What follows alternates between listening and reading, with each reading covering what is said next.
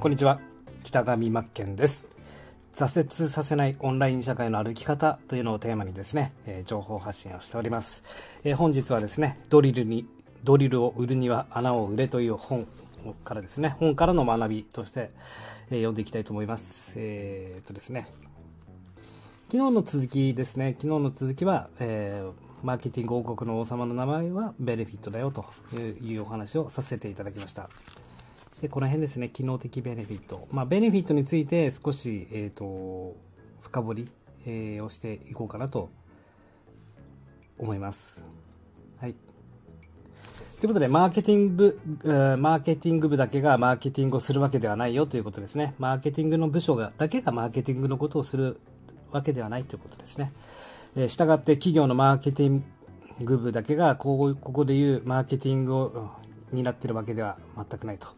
営業販売部などの直接に売ることを担当にしている部署はもちろん、宣伝部、営業部、販売企画部、製造部など、売ることに関する全ての社員がマーケティングを担っているということです。関わりがあるよということですね。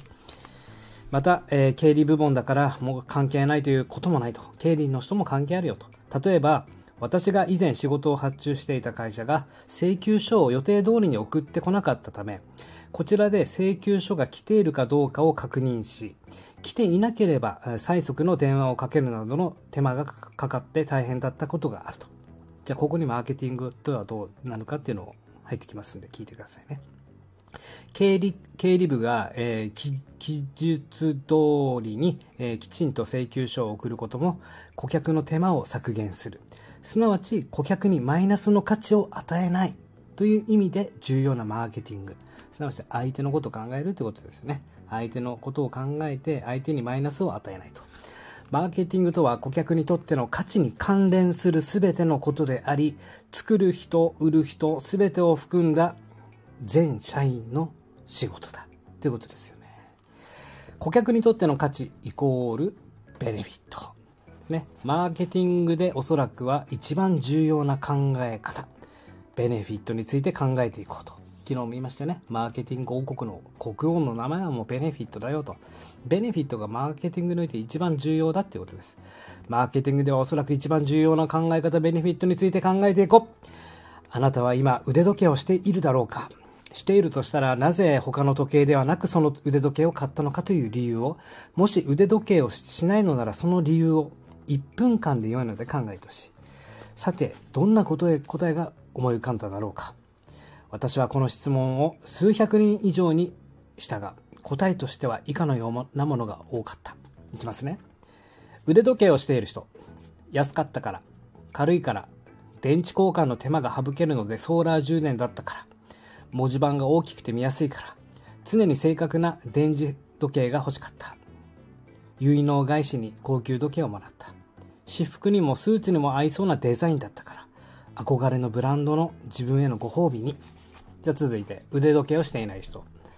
時間は携帯電話でわかるので不要。重いし邪魔になるから。これがすなわち顧客にとっての価値であり、ベネフィットなのだ。私が投げかけた、なぜその腕時計を買ったのですか？という質問。つまり腕時計を買った理由がベネフィットだからだと。何かを買うには理由がある。それが買う理由だ。時計の基本的な価値はもちろん時間がわかるということだ。それ以外にもこれだけの価値を時計は提供している。いいですか？時間がわかること以外にの価値ってことですよ。おしゃれでデザインがいいからとか。もう時間がわかるのは当たり前ですよ。まあ言うならば、えー、商品サービス提供者で言うならば、まあ特徴やメリット、うん、でしょうね。時間がわかるって。もうそこで止まっちゃダメなんですね。僕たちはベネフィットまで出していかなきゃ、一歩踏み込んでいかなければいけないということですよね。えー、機能的ベネフィットと情緒的ベネフィット。これよく聞きますね。えー、先ほどの腕時計のベネフィットは、機能的ベネフィットと情緒的ベネフィットに分類できる。これ2つ分類できるよということです。まあ、感情的なものとえー、その内面的なものと機能的なもの。機能的ベネフィットは物理的で計測しやすいベネフィットのことで、時間がわかるというもの、ことはもちろん、手間がかからない、見やすいなど、えー、時計本来の機能に関連している。もう一回読みますね。機能的ベネフィット。えー、これからマーケティングを学ぶと、この機能的ベネフィット、ベネフィットの種類も知っていくことになりますので、覚えていてください。機能的ベネフィットとは、物理的で計測しやすいベネフィットのこと。で、腕時計で言うと、時間がわかるということはもちろんなんだけど、あ手間がかからないとかね、見やすい、うん。こういったのも機能に含まれる。これが関連している。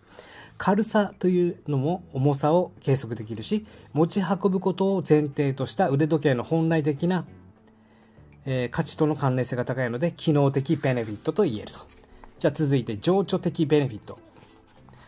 えー、とは、デザイン、憧れなど、腕時計の本来の価値とは、あまり関係のない価値のこと。もう一回言いますね。情緒的ベネフィットは、デザイン、憧れなど腕時計の本来の価値とはあまり関係のない価値。例えば高級ブランド時計を買った人は、そのブランドの時計を買ったという達成感だったり、憧れの時計をしている自分を買っているわけだ。プレゼントの場合ももらった人にとっては重要な価値で、これも多分情緒的だ。腕腕時計を買うと、ということに対しても、これだけの価値がある。ということです。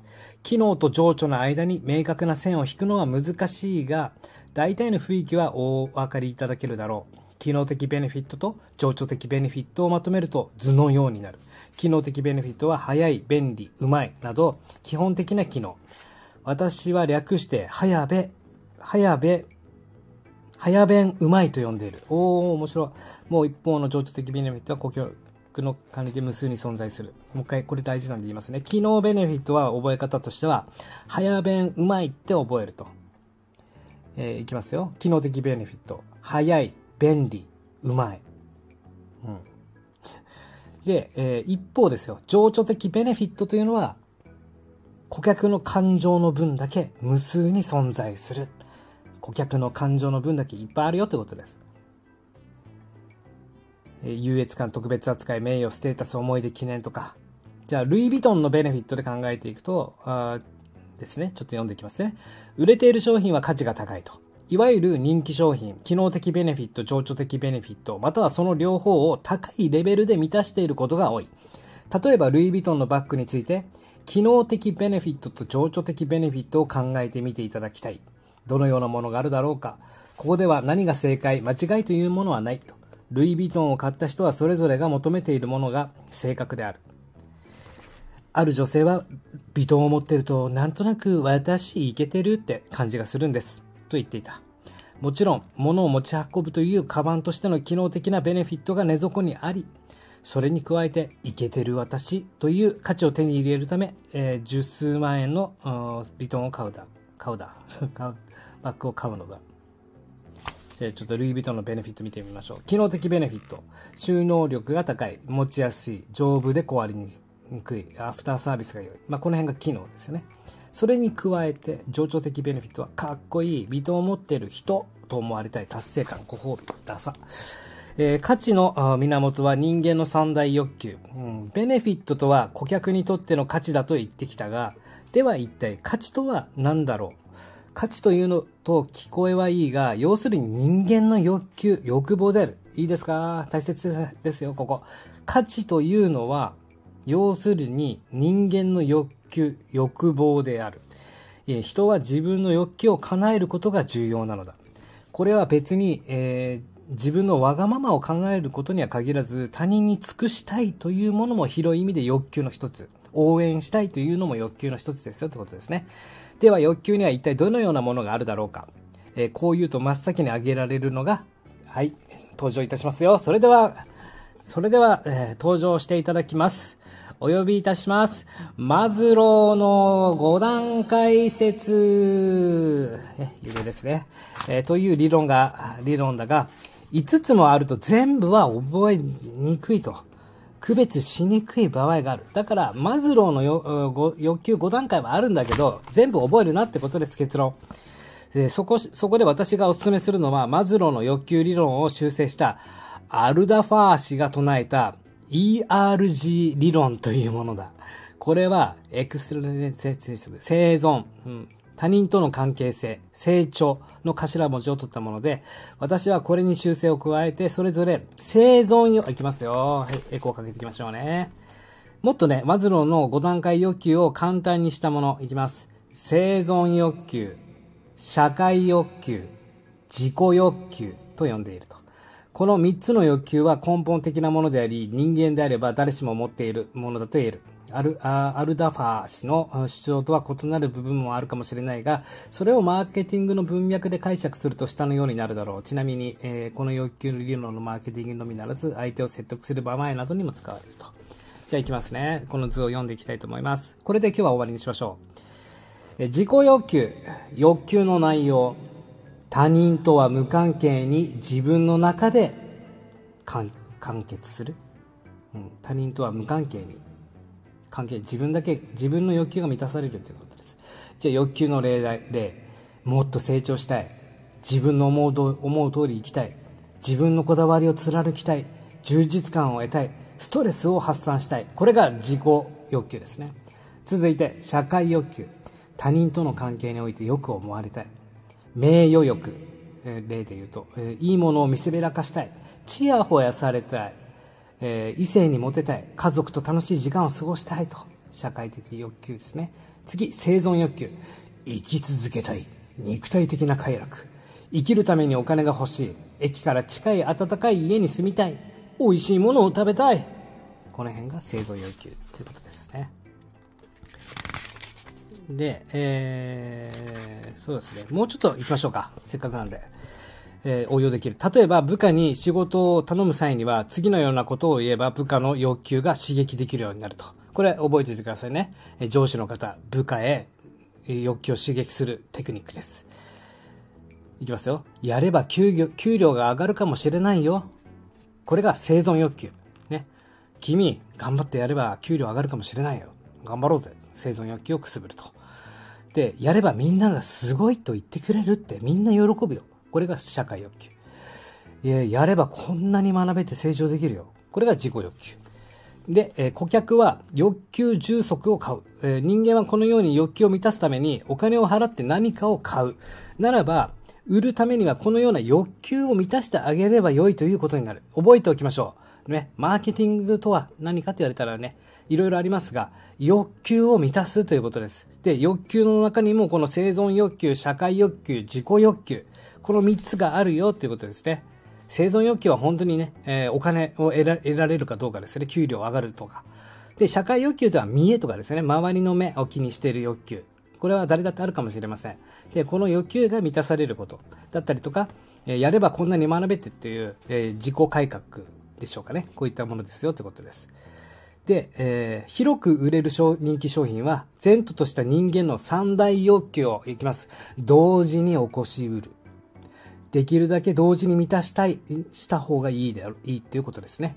人気のレストランは当然、美味しい。これが生存欲求だろうし、店の雰囲気が良く、他人を連れて行っても恥ずかしくないおしゃれなお店。これが社会欲求。また、マニア向けの商品は、主に自己欲求を刺激していることが多い。例えば、鉄道模型の N ゲージなどは、生活必需品ではないので、えー、生存欲求は満たさないけども、自分で楽しむものであれば自己欲求だけだが、それを他人に見せて楽しむ場合には、社会欲求になると。で、このような意味で、マーケティングとは、えー、顧客の欲求を満たすための学問体系だと言える。学問体系ってことですね。マーケティングをする際には、高い理論感を持たなければならない。うーん。あ、高い論理観。論理観。ごめんなさいね。えー、未成年に酒やタバコを売るような違法なことは論外だが、売れるからといって人間の体に悪影響を与えるものを売りまくることがいいとは決して思わない。また欲求を満たすからといって、例えば、えー、環境破壊につながるものもどんどん作ってもいいとも限らない。えー、人類の長期的な幸せ、それを定義するのは大変難しいが、えー、長期的な幸せを考えながら何を作るか、売るかを考えるべきであり、儲ければ何をやってもいいということではないということです。なので僕たちがサービスとか提供しなきゃいけないのは誰かの変化ですよ。成長の変化であったりとか、その成長の変化を与えることによってですよ。その周りの人から、あ、よく頑張ってるね、あの人って思われることだったりとか、変化を売るということですよね。で、一応一覧で見ていきましょう。人間の三大欲求を満たすために買うもの。コーラ、コカ・コーラ、生存欲求、喉を潤す、社会欲求、かっこいい飲み物、かっこいいか、ペプシの方がかっこいいぜ。えー、で、自己欲求、スカッと爽やか。うん、そうですね。自分が爽やかになると。で、家の場合、広くてエアコン完備の快適さ。これが生存欲求。で、社会欲求というのは、いいところにお住まわれですねって言われたい。ね。で、自己欲求、マイホームを持つ達成感。で、口紅、えー、口紅の場合は、唇を紫外線から保護するというのは生存欲求で、美しく見られる。これは何ですか？そうです。社会欲求です。なりたい自分になる。これは自己欲求。で、パソコン、仕事に使う生存欲求。メールで他人と連絡し合うもんね。何々だもんね。が社会欲求です。で、自分の趣味を記録する。これは自分のためにやるっていうことですよ。で、洋服、うん、保温、皮膚の保護。で、洋服の場合はですよ。で、センスの良い人と思われたい。自分らしくあると。いうことで、僕が思うこの三大欲求のうまく使うバランスとしてはですね、まずは自己欲求を満たすってことですよ。で、ね、自己欲求を満たして、そこからさらに社会欲求を求めていくと。で、僕は最後には生存欲求かなと思うんですけども、よくですね、コップを例に例えます。コップにね、水を入れますよと。自分という器のコップ、水をドボドボ入れていく。溢れますよね。その溢れた分をちゃんと他人に分けてあげるというか、うん、それが大事だよってことです。で、じゃあ、第1章これまとめていきますね。これで終わりにしたいと思います。マーケティングとは、顧客に価値を提供してお金をいただくことだよということです。えー、顧客は自分が得られ得られる価値がですよ。自分が払う価値、ね。お客様が得られる価値が自分が払う価値、例えばお金、手間、時間。これよりも大きい時に買うんだよってことです。マーケティングはその不統合を維持、拡大すること。うん、もっともっとそれを、え起こすっていうことです。ね。覚えておきましょう。お金、手間、時間、それよりも得すること、そこに価値がある。価値があるってことです。で、顧客にとっての価値はベネフィットと呼ばれ、機能的ベネフィットと感情的ベネフィットに大大分けできる、大分、大分できる、分けれるよってことです。で、生存欲求、社会的欲求、自己欲求ってなるんですけども、僕はこの本を読んで、さらに僕はベネフィットってもっともっと深いものだと思っていて、未来型を示すベネフィット、そして感情、まあ、すなわち情緒的ですよね。感情的ベネフィットと、行動を促す行動型ベネフィット。これ僕はさらにこれ3つに分けてるんですね。機能的ベネフィットと感情的ベネフィットの、あ、さらに向こう側にあるもの。だからベネフィットはもう追求すれば追求するほど、えー、面白いよという話でした。ちょっと長くなりましたが、えー、覚えていきましょう。どんどんどんどん分かってくるとですね、マーケティングの面白さ、なるほどなってなってきますんで、えー、ぜひ一緒に学んでいきましょう。ということで、北上真剣です。失礼します。